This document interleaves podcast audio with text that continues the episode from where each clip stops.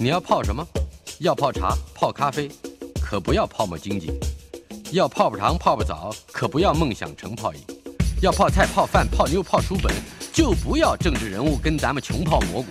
不管泡什么，张大春和你一起泡新闻。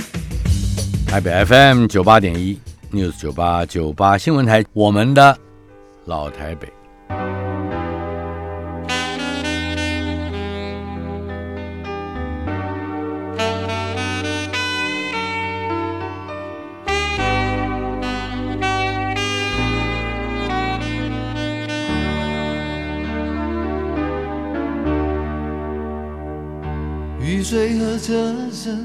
我的老台北没有一个固定的时间坐标，它在我们始终无法全然忘掉的往事里。而我们的老台北，则是大家所共有，每个人都有一个铜焦铁铸的老台北。我们的老台北今天播出第二十七集，邀请到的是大辣出版总编辑黄建和，也是我的老朋友。建和，嗯，你原来是电影人，在一九八零年代初期，谈谈中中期中期，谈谈你最后的那个电影生涯的呃几部片子，跟呃你参与的一些活动。我是念文化影剧的啊，嗯就是就是还有联大学联考，那是最后一个科系，所以我是吊车尾进入进入这个行业。是，然后进入之后，我在八六年毕业，八六年毕业之前，我们就开始已经有一些剧场的活动，在剧场里面开始碰到。从学校里面的象牙塔开始接触到各式各样人人等哈，比如说这些兰陵的这些人，然后兰陵剧坊。兰陵剧坊的什么金宝啦，这这些呃李立群啊，然后李国修啊，这些人大概都在剧场里面认识。嗯这些演员后来就慢慢的走进了电视电影，譬如说杨丽英，譬如说陈怀恩，啊是摄影师，摄影师。也是导演了。对，那那那时候大家都反正都是、都是年轻人嘛，所以都各式各样。然后这中间的连接，这群人慢慢的，这群剧场人嗯哼，参与了一部电影，那部电影叫《恋恋风尘》。聊恋恋风尘是大片了，呃，其实是算所以我那么鲁莽的闯进我们的话题，就是要从这里开始。恋恋风尘，还有尼罗河女儿，对不对？我刚好只跟了三部电影，啊但是这三部电影里面，三部都可以叫得出名字嘛，就是刚好《恋恋风尘》、《尼罗河女儿》、《悲情城市》，然后都是侯导侯孝贤侯导演的片子。悲情城市还发生了这个肉搏战，是吧？呃，飞行城市是发生了非常多事情，非 常飞行城市是一个有很大的想象，然后有很大的期望。你你上场亮相，我一定要你说那件事情，你跟张华坤怎么打起来的？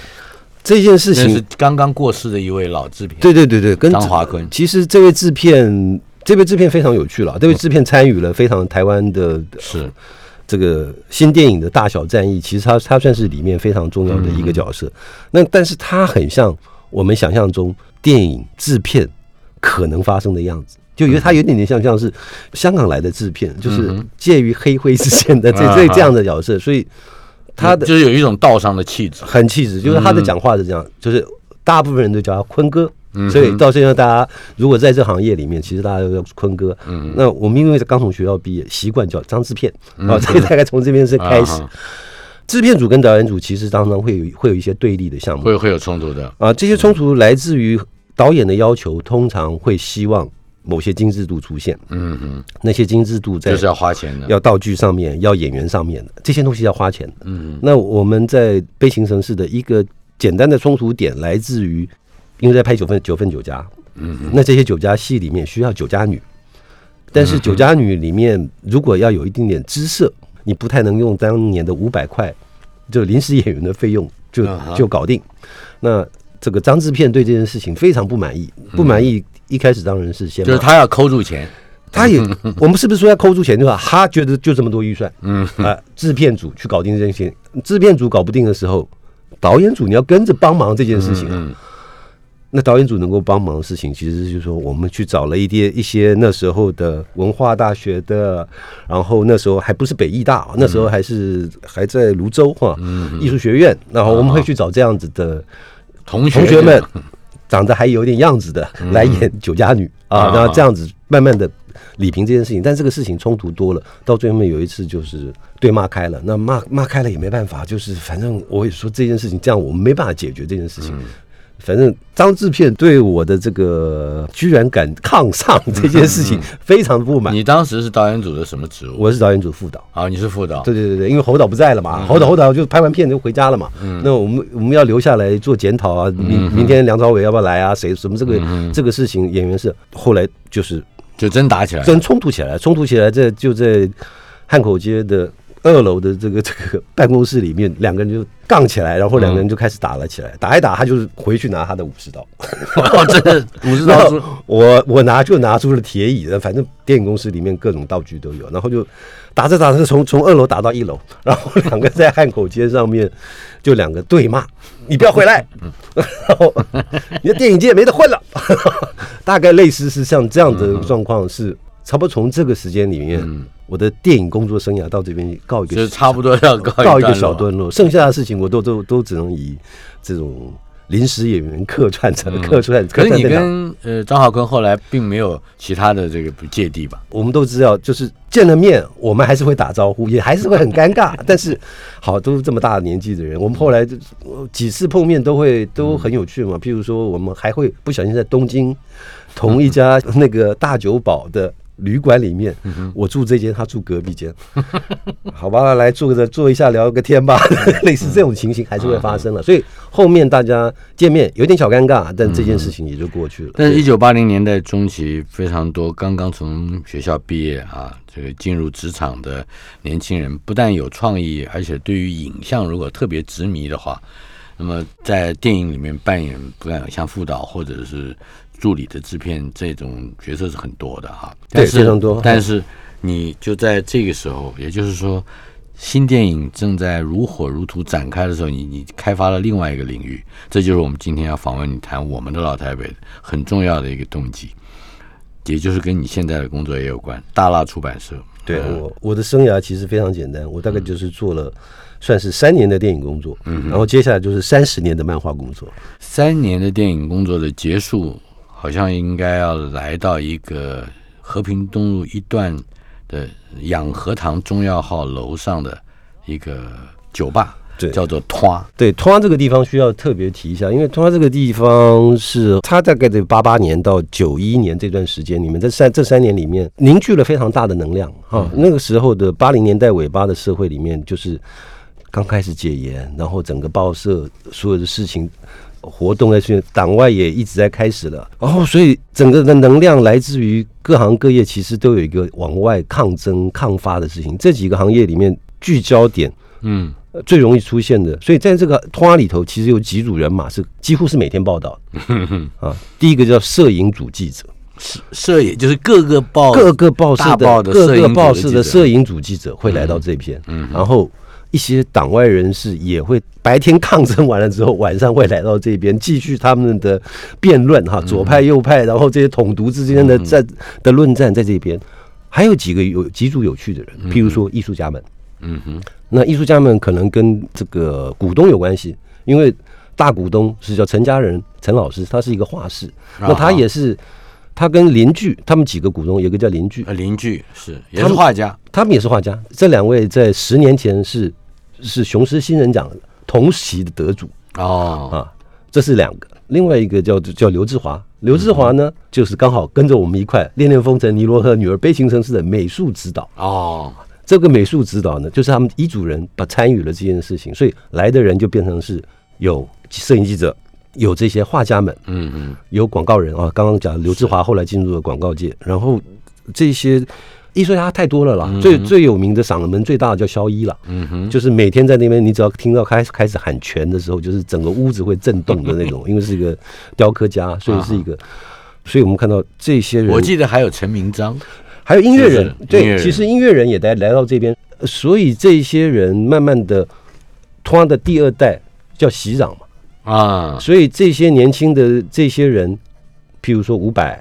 比如说这些人慢慢是从席长开始，啊，伍佰算是年轻人，对对，在那个时候算是年轻人啊，那可是那时候算是然后那个他们就到席壤去喝了，他们在席场演唱了，他们在席场办演唱了，所以在同样的这个时间里面，还有一组固定来喝酒人 叫漫画人。好，这是我们今天的主题，对对，对对，漫画人。我在这之前，一九八九年之前，嗯哼，其实我就是一个漫画迷，是一个从小看漫画，啊哈，然后看漫画看得很入迷，甚至大学毕业之后开始工作了，我我一个月基本上还要消失一两天，在在这个就是漫画出租店里面消磨着时光。那我觉得是。那个是我的休闲。那我一直觉得这个休闲活动是我希望可以维持到老的，嗯，看一辈子漫画，看一辈子漫画。那我觉得这个是个很幸福的事情。当这些人慢慢出现在旁边的时候，很有趣啊。就是我本来在八四八五的时候，因为剧场的认识的关系，会认识了陈红耀啊，画《一刀传》的陈红耀。那是一刀传，一刀传，对对对，他的女朋友是我们同一个剧团的，嗯哼，然后会认识麦仁杰，麦仁杰是因为啊哈，他长相很怪，然后是一个就是一个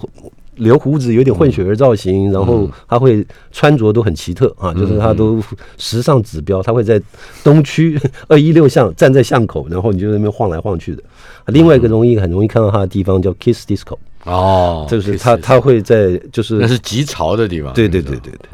那就是在拖这个地方，我会看到哦，原来漫画家有聚，应该还有敖幼祥，对不对？其实就敖幼祥领军，敖幼祥他们那时候就叫他，全部都是复兴美工，这一点我先要把另外一个背景给勾勒出来，因为敖幼祥在一九八二年在《民生报》开了一个四个专栏皮皮，是吧？嗯。接着八三年在中国时报开了一个专栏，叫做《乌龙院》，也就是说每一个报纸，像《联合报》，《联合报》也有老琼跟蔡志忠，其实每每个报系都开始有人，但是我们现在论断的时候，都都大致已经把敖幼祥当做这一波台湾漫画第二波的兴起，我们就把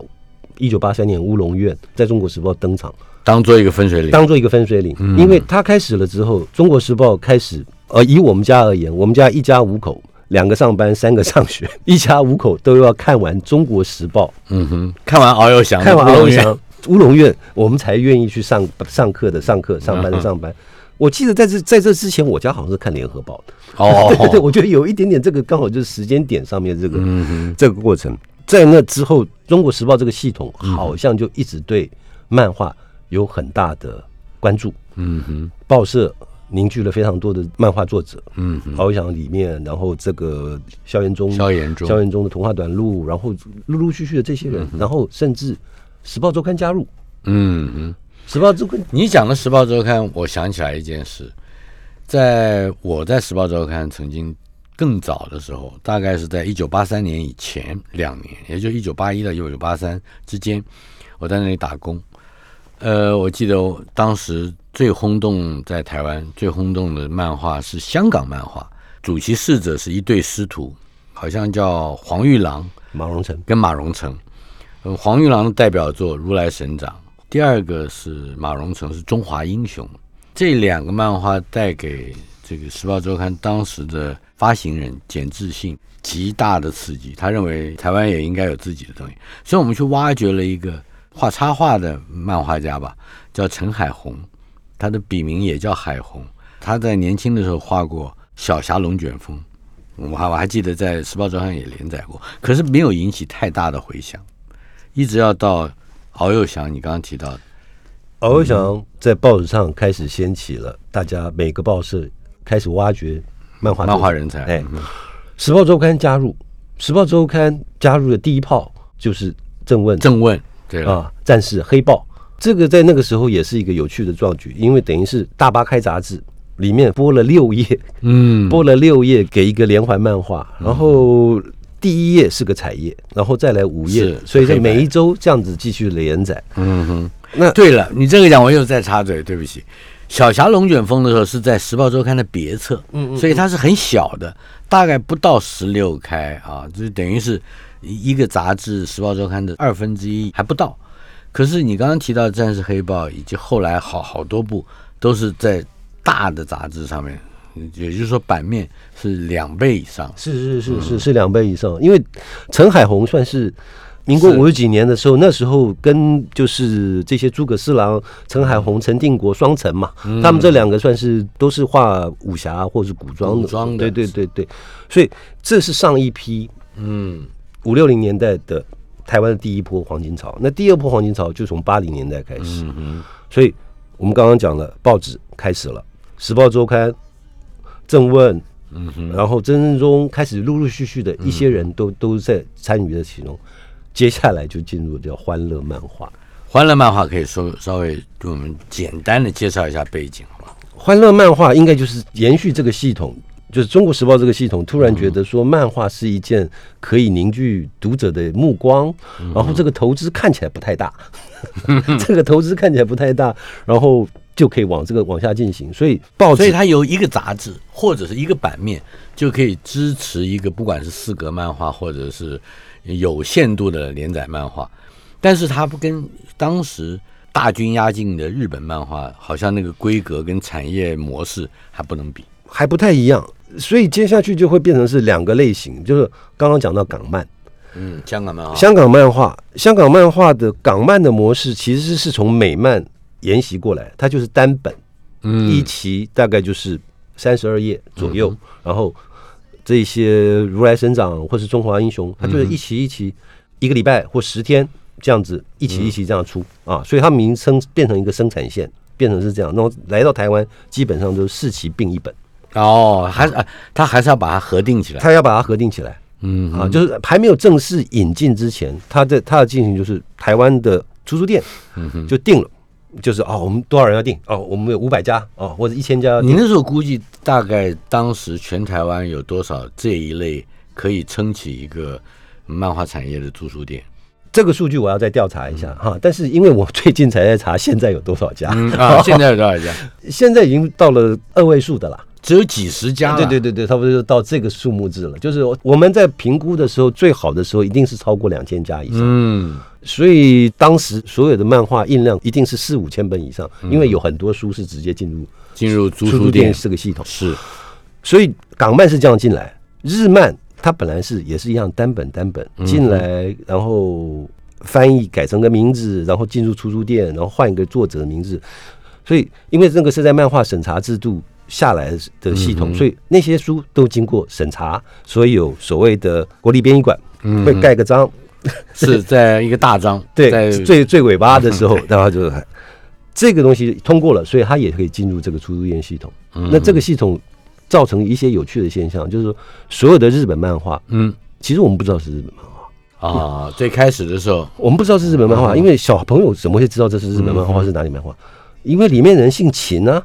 啊，怪异秦博士啊，啊里面是人姓林啊，好小子是林峰啊，嗯小拳王是林强啊，是 所以就是你不是姓林就姓秦，不知道跟二零二秦有没有关系？直接关系啊？当时二零二秦是票房保证，对对对那是在电影啊，那个三厅时代的电影，所以在八零的左右时间，台漫慢慢起来，港漫其实在旁边，看的人还蛮多，因为整个武侠小说系统出租店，所以他看的人也很多。是日漫也是这样进入这个系统里面，嗯嗯。然后开始《时报周刊》进来，《时报出版》觉得说，诶，我们办个杂志，说不定也有机会，说不定也会像日本的东京的集英社啊、小学馆、讲坛社这样有杂志、有作者、有单行本，建立起一个体系制度下来。所以它原本是有一个产业链的想象的，我现在能够碰到的当事人只有庄子嘛，嗯啊，庄展信，庄展信当时的副这他是在《时报周刊》担任副总编辑，是，就是因为《战士黑豹》整个正问的跟他有很大的参与中间的关联，所以我有采访过他。可是《时报》这个欢乐漫画这些人呢，我没有碰到主事者。啊，就譬如说，我没有碰到时报出版公司那时候的老板，我没有碰到那时候的总编辑，所以我现在能够的都是从我事后面去整理的。当然，我碰到了阿推，那那时候是美术，是但是他他的工作大概就跟我后来在新奇漫画做的一样，我们在做的事情就是去拿稿，把它整理起来。所以欢乐漫画这个时期大概维持了多久？大概维持了两年多，快三年的时间。之后就是新奇漫画的，对，《时报》出版就做了三本杂志嘛，一九八六到一九八八，这跨了三年的时间里面是欢乐漫画。嗯，一九八九到一九九一，这是新奇漫画；是，一九九五到一九九七，嗯，这是嗨漫画杂志。嗨漫画就是刚好慢慢的年龄层越来越高，这样 大概是用一个这样子的过程，这样子。是哎，访问的是大辣出版的总编辑，我的老朋友黄建和。我们的老台北今天播出第二十七集，从漫画回忆一下我们曾经经历过的童年、少年，甚至壮年或者中年。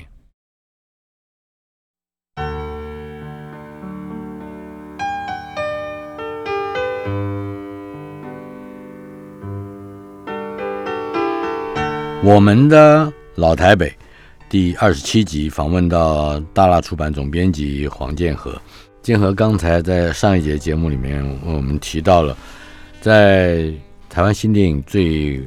灿烂的时候，你你转进到漫画，对漫画界，而且中间还经历过一段时间，主要是因为在拖喝酒，是吧？这个拖喝酒就变成差不多在那个时候养成的习惯，那以至以至于到了后来到了进入了时报出版，这个习惯还是维持。嗯哼，就就是那就我我知道，那就像和平东路一段上面的一个一个家一样哈。对对，就是就是所有人下了班一定会一定得去去，你不去喝一杯回家，你都觉得今天怪怪的，身子不太舒服这样。嗯哼，对，你刚刚提到的一个人，好像也是在那儿认得的敖幼祥。从敖幼祥身上应该有一些话题。对，敖幼祥，其实我们可以想象到，敖幼祥在一九八三走红，嗯整个因为乌龙院开始的，接下来的人生其实很不一样。他接下来的人生其实是有点接近古龙的人生。嗯，怎么说？怎么说？就是整天都在喝酒，因为所有人都要请他吃饭、喝酒、上酒家，当然不是啊，酒家这段可能没有参与，这个我不知道啊。但是其实是赚了很多钱的，嗯但是所以他也是这样，所有的版权也是喝了。签了，嗯，三百万给你好不好？签了就就就签掉了，所以他有一段时间到后面是陆陆续续要去把它买回来。这个是敖幼祥在当红的时候，其实我第一次看到他嗯哼。是在通啊，啊，一桌人，敖幼祥、郑问、曾仁忠、萧彦忠，然后陈文耀、阿推，然后我这是漫画界的所有的大神都在。就是漫画界的复兴帮嘛，就是刚好八八星美工，都全部都是复兴美工的、复兴上工的，那所以为他们叫翱翔就大师兄嘛，然后正文叫二师兄，大概就是。就这样排下来，啊，再来可能是阿推，然后其实萧彦忠反正最年轻，萧彦忠在这里面反正最年轻，所以第一次看到敖幼祥，就是其实敖幼祥也不太多多说话，然后就是过去敬他一杯说哦，我看你的漫画，我一直都在看你的漫画，哦，好喝，干掉再说，对对对，类似是像这样子，是。然后慢慢的、慢慢的接触了，其实是发现哦，他真的是一个很多想法，然后也一直很专注，然后一直在下去。这些创作者，敖幼祥也好，萧炎忠也好，然后蔡志忠，然后跟朱德庸，这四个人大概都是在八零这段时间里面，在报纸上连载，然后在杂志上连载，是，他们出的书，通通把台湾的漫画销量拉到一个高度。嗯哼，那个高度叫什么高度？那个高度就是说，我们现在讲简称这四个人，就是每个人他们的销量都可以到单本二十万本。哦，哎，我想要知道，他们毕竟形式是不同的，因为敖幼祥他是有长篇，把四个漫画扩展。嗯，嗯嗯我记得校园中的童话短路就是一单单单幅单幅幅单幅对吧？谈一谈，因为很多听众不见得知道，还有或者说也可能大部分都忘记了童话短路。好，翱翔就是乌龙院，就是一个深山里面的一个庙，像你假想象中是少林寺，有个胖和尚、瘦和尚，然后有个大师兄兄，有个小徒弟，大概是一个这个庙里面四个人的故事这样子。萧元忠画的是童话短路，童话短路的故事呢，基本上就是把我们所知道的童话，他重新用另外一个角度去说出来，举例说明。嗯哼，譬如说，我们都知道那个有一个叫荷兰水坝裂开的时候，有一个年轻小朋友用了手指去堵住了那个堵洞住，堵住了那个洞。那萧元忠也画了这个画面，他旁边就画了说，但是这个洞如果不止一个该怎么办？他就第一个洞用手，第二个洞这边在堵，然后十个手指头都用完。用完了之后，中间又喷出来一个，嗯然后他就是说这下该怎么办？童话短路大概都是用这样的方式去把 我记得有一个画面，是那是我从来没有忘记过的。一想到萧炎中，甚至想到这个古典故事里的这个教训啊，我都会想到这个画面。那就是岳母刺字，岳飞背上有“尽忠报国”四个字，可是上面写了无数的字，都是岳母写错了。那个“尽忠报国”的“尽”笔画写错，再是打个叉，再再写掉，哎，那不是写的，那都是刺上去的。对对对对。所以萧炎中的这个这个创意啊，在那个时候，我想他也牵涉到一一种能力，就是对于我们所谓的经典或者是道德教训，在当时他有一个大胆的呃解脱性的想象。当然，所以萧元忠其实是一个，当然他也很清楚的知道说，哎，这些已经在画四格的，他可能画不过敖幼祥，嗯。画连环的可能画不过郑问、曾日中这些，他要想着找到一个自己的方式，那他的辈分又再小年轻一点点，他想一想，不行，不能跟他们去抗争这件事情。我用一个方式，所以他算是很清楚的掌握住报纸要的是什么，读者要看的是什么东西，而且他是第一个去想象到说这个事情好像可以走向世界连载。嗯，他是第一个去尝试这件事情，是去往这个东西去发展，所以他后来去了美国的圣地亚哥，然后到法国的这个安古兰，他都算是台湾最早去的一批人里面，在这里面去做。另外是两个人，一个嗯蔡志忠，我们先说说。蔡志忠当然是这里面不能错过的人啊。蔡志忠其实是上一辈的人，啊哈，倡议蔡志忠是在民国五六零年代他就开始画漫画，哦，跟他一块画漫画的人有一个人叫范万南，他叫东立的老板。是。啊，就是他们两个是一块乡下来的年轻人年轻人十五六岁上来租了一块公寓，一块在画画，嗯哼，是在这样子里面打拼出来的。可是这些人过去之后，蔡志忠自己走出自己的路，是。他后来开始进入光启社，然后自己去做，后来是开自己开动画，自己当老板。嗯哼，他有一个非常特别的地方，就是我记得好像是老子说跟庄子说，使他一下子报得大名。嗯，之后他就把大概各个这个中国古代的，不管是儒家、道家、佛家，特别是这个在世俗方面，大家不见得能够真正那么亲近的经典，他用他的比较简单，呃，而且也比较有趣的嗯方式，呃呃，可是他到后来自己变得认很认真了，就是 就是他不只是一个画家了，他甚至到最后出家了，对他，他其实在差不多一九八六开始画《庄子说》《老子说》这几本书，他开始整理这些中国古代经典的，用一个他自己的白描简单的方式去解说出来。这件事情显然获得众多的父母的认 认同。说你不看，你要看漫画，那给你看这个啊。反正老子、庄子、孔子不说不会错，对对对对，所以这些导致于他的这些书，每一本书基本上都是超过十万本、二十万本的量，甚至导致于金石行排行榜。嗯哼，金排行排行排行榜没有记错的话，应该是民国八十七年到八十八年的时候，嗯哼，因为蔡志忠的书长期霸占了排行榜，啊，就是排行榜上面前第一名到第十名里面 都是他有五本是他的书，就是基本上其他的书都不行，所以后面经常决定了，嗯另外设个排行漫画排行榜，要不然所有的文字书都没办法。嗯这个是蔡志忠的，这那时候的有到多么风行，然后再再来就是当然就是朱德庸了，嗯朱德庸再晚一点点。是晚一点点退伍，他大概是四九年次的吧。那然后退伍之后，世新退伍之后，他才进入这个行业，开始画画。所以也是从双响炮一路下来，然后这样子一一路进行。他他处理的很多都会男女和夫妻之间的一些非常细微的，呃，而且俏皮，尤其是男女的这种关系，还有在职场上面的一些个挫折啦什么，但他也把它给能够用很幽默，而且我觉得是一种很跳达的这种态度表现出来。比较会描绘都会里面的这些这些生活里面，一个就是朱德庸，另外一个就是老琼嘛，嗯哼，蔡田开门，他们就是是刚好用一种不同的方式去讲这这样子过程。嗯然后都那时候也当然都很红，这个朱德庸也非常厉害，他的书也都，因为我刚好每天都在处理他们书，嗯哼，哎呀，那时候日子真好过，都是再版。怎么怎么呃，可以形容一下？你现在讲的是新奇漫画吗？我现在讲的是我，因为我刚好是一九八九进入这个时报出版，一九九七离开，所以我在这八年里面要做的工作，去漫画家拿稿、快递 啊，当做快递的，啊哈，拿回来编辑，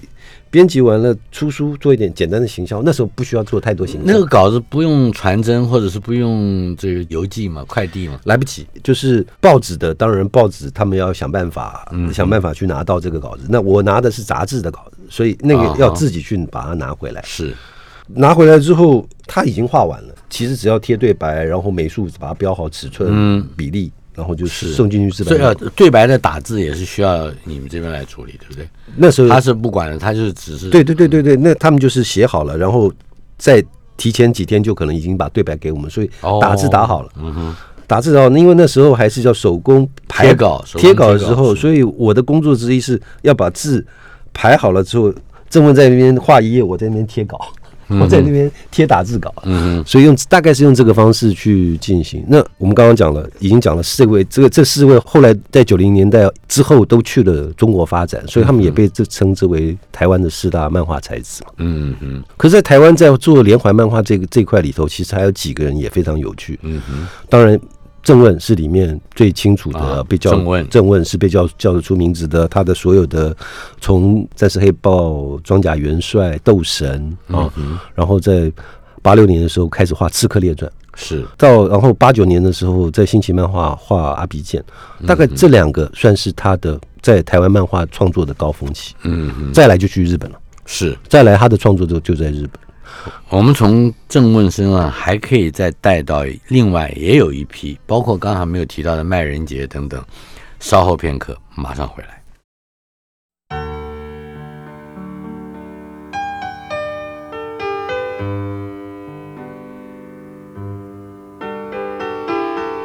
我们的老台北第二十七集，请到大拉出版的总编辑黄建和。建和亲身参与了台湾在八零年代中期以后，许多非常有才华而且有个别个人风格的漫画家，他们所缔造的一个黄金时代。当时这个也跟整个产业的就发展有关了。就你回忆起来，除了刚才讲到的所谓的四大漫画才子以外，我应该还有很多名字。嗯，我们应有其实非常多的名字，因为他们画的漫画图像后来都一直留下来在我们的记忆里头。我我自己先举个例子，是是是，阿推，对，他替我画过好几部书的封面，嗯，包括《少年大头村的生活周记》、《我妹妹野孩子》、《寻人启事》，都是请他画的。阿推其实在这里面也扮演非常重要的角色啊。就阿推他在欢乐漫画开始的时候，他自己是美术编辑，但他也扮演类似像编辑的角色，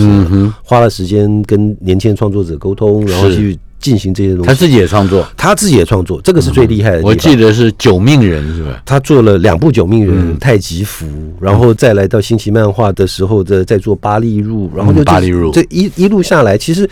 他在建筑一个刚好那时候台湾创作者比较少处理的科幻漫画。科幻漫画，啊，就是一个科幻漫画，他在建筑一个完整的宇宙，然后，嗯所以他在前面的十年十几年算是非常厉害、非常重要的作者。科幻漫画在台湾没有很红，但是他有一批很专注的粉丝，包括他这些五月天的这些 这些人都到现在后面都是他的粉丝，所以他的书后来重出版，是不是出版公司，是一家音乐公司吧？出啊版，这是阿推的 阿推的这个过程。啊哈，啊，另外几个有趣的，可以先提曾仁忠啊嗯，，郑仁忠，曾仁忠当然我们知道，这些复兴美工的，就是都是很多稀奇古怪，就是读书不行，但是画画很行，视觉很厉害的人，就都进入了这个复兴美工。嗯哼，他也是画画厉很厉害，嗯所以很早就开始在帮《民生报》画插画。是。他开始比较出现在大家的面前的时候，是在大概在一九八一八二的时候进入了中影，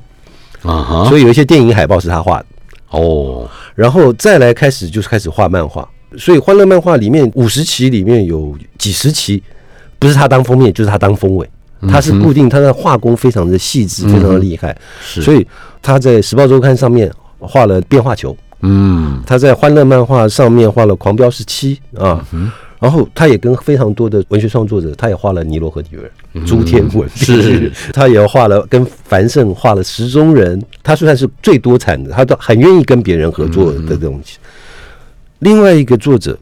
在叫麦仁杰嘛，麦仁杰，麦仁杰他会在这里面跳出来几个原因。第一个原因是中国时报在一九八四吧，八三八四八四的时候，嗯哼，觉得说应该要举办漫画比赛是了，啊，举办漫画比赛吸引在培养新的新的族群。那他得了那一年的第一名，拿了十万块奖金，所以他就开始被记恨，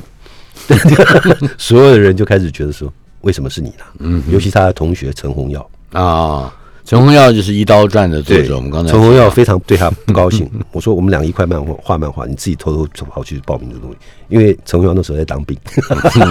所以没得没得参与这件这件盛事。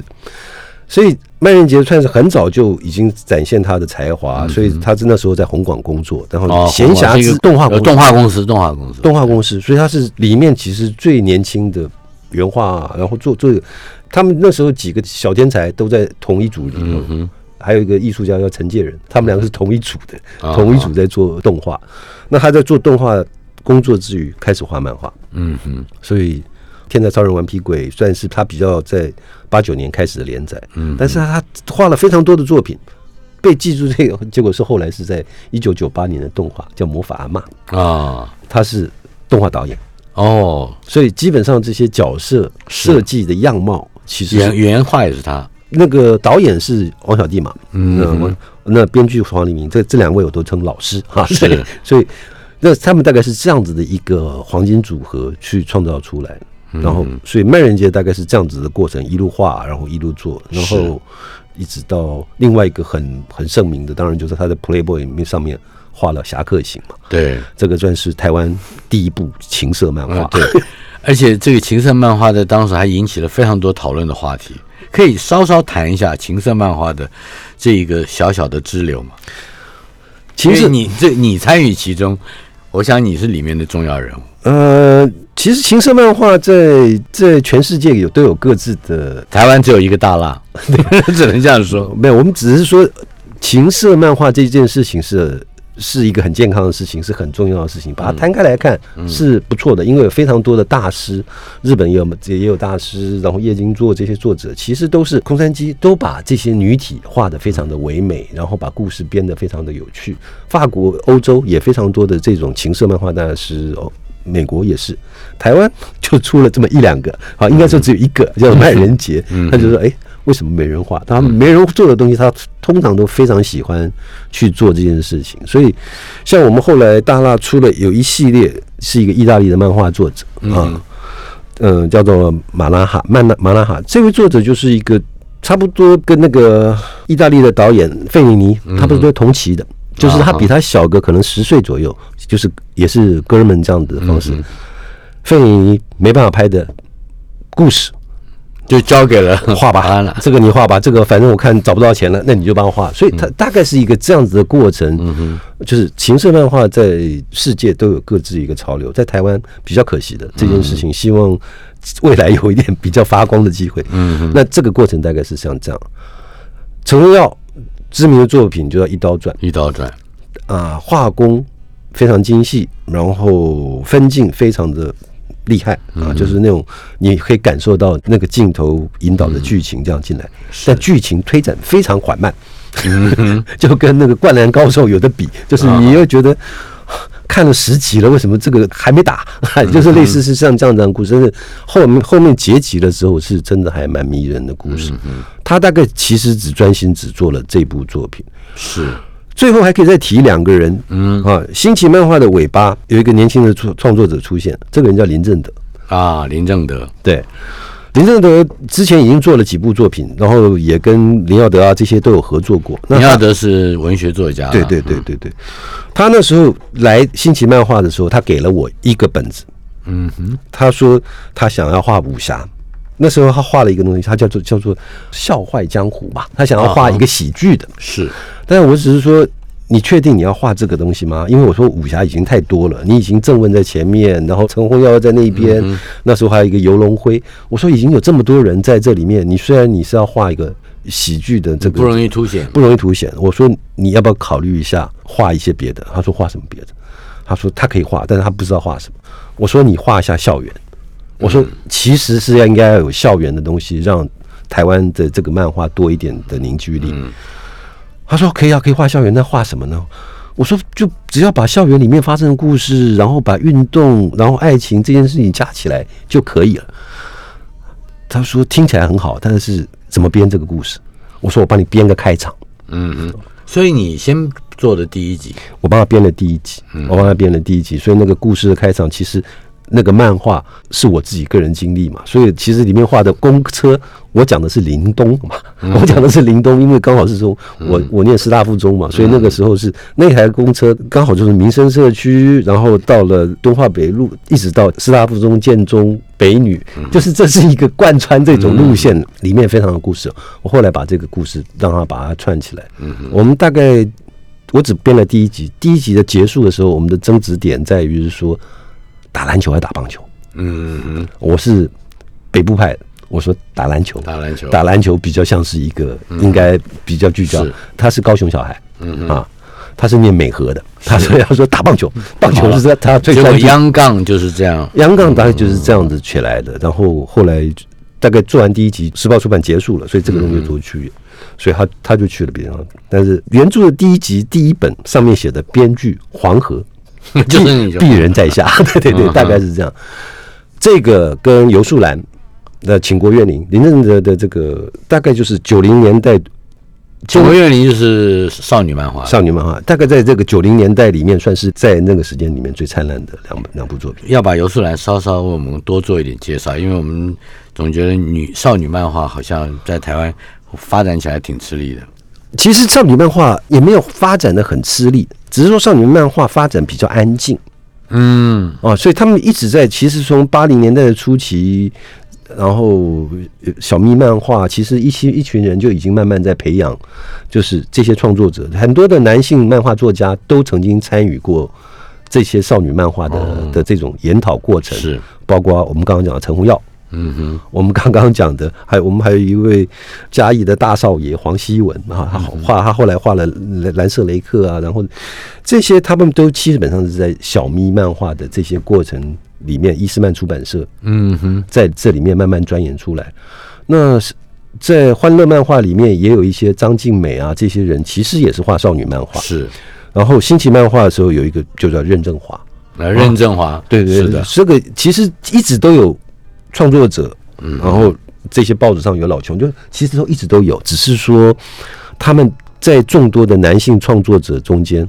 比较没有一下子跳出来。比较安静。对对对对，那所以所有后来所有人的故事凝聚到游树兰、高勇这几个创作者的身上，嗯就这两个这两个创作者在做。高勇是少数男性漫画专注画画少女漫画漫画的，对，大概是像这样子的发展过程，一直都有。所以你说男性漫画好像有非常多的人嗯哼，被看到、被出现，少女漫画好像只集中在一两个人里面。这个事情是上个世纪的的发展过程，到了这个世纪就完全反过来了。是就是男性漫画创作者是一个少数动物，就此刻女性漫画当家。嗯，所以以台湾而言，比较活跃、比较有趣的漫画创作者，在国际上发光的嗯哼，哦，我们说 CCC 上面的连载的漫画的作者，安古兰去参与的这些这些国走向国际的创作者，非都常是女性。非常多，在此刻，所以风水轮流转了，这这是一个发展过程。怪不得我们今天在讲老台北呢。对对对对对对对。雨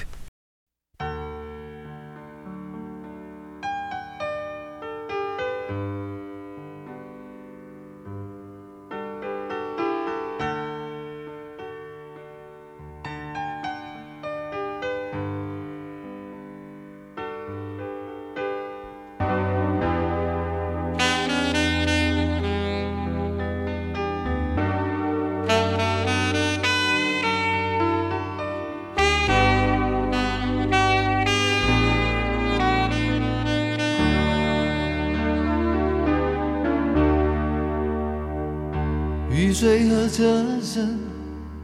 拥挤在窗口，我在都市的边缘停留。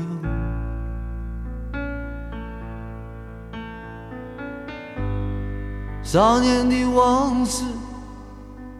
在回忆中消失。三十岁，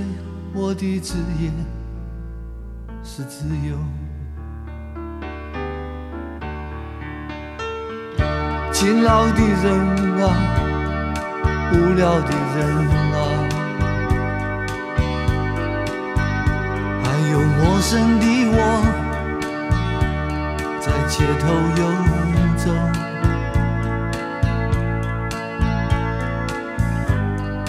白色的墙柱，玻璃的黑幕，唱着改变社会的任务。告诉我，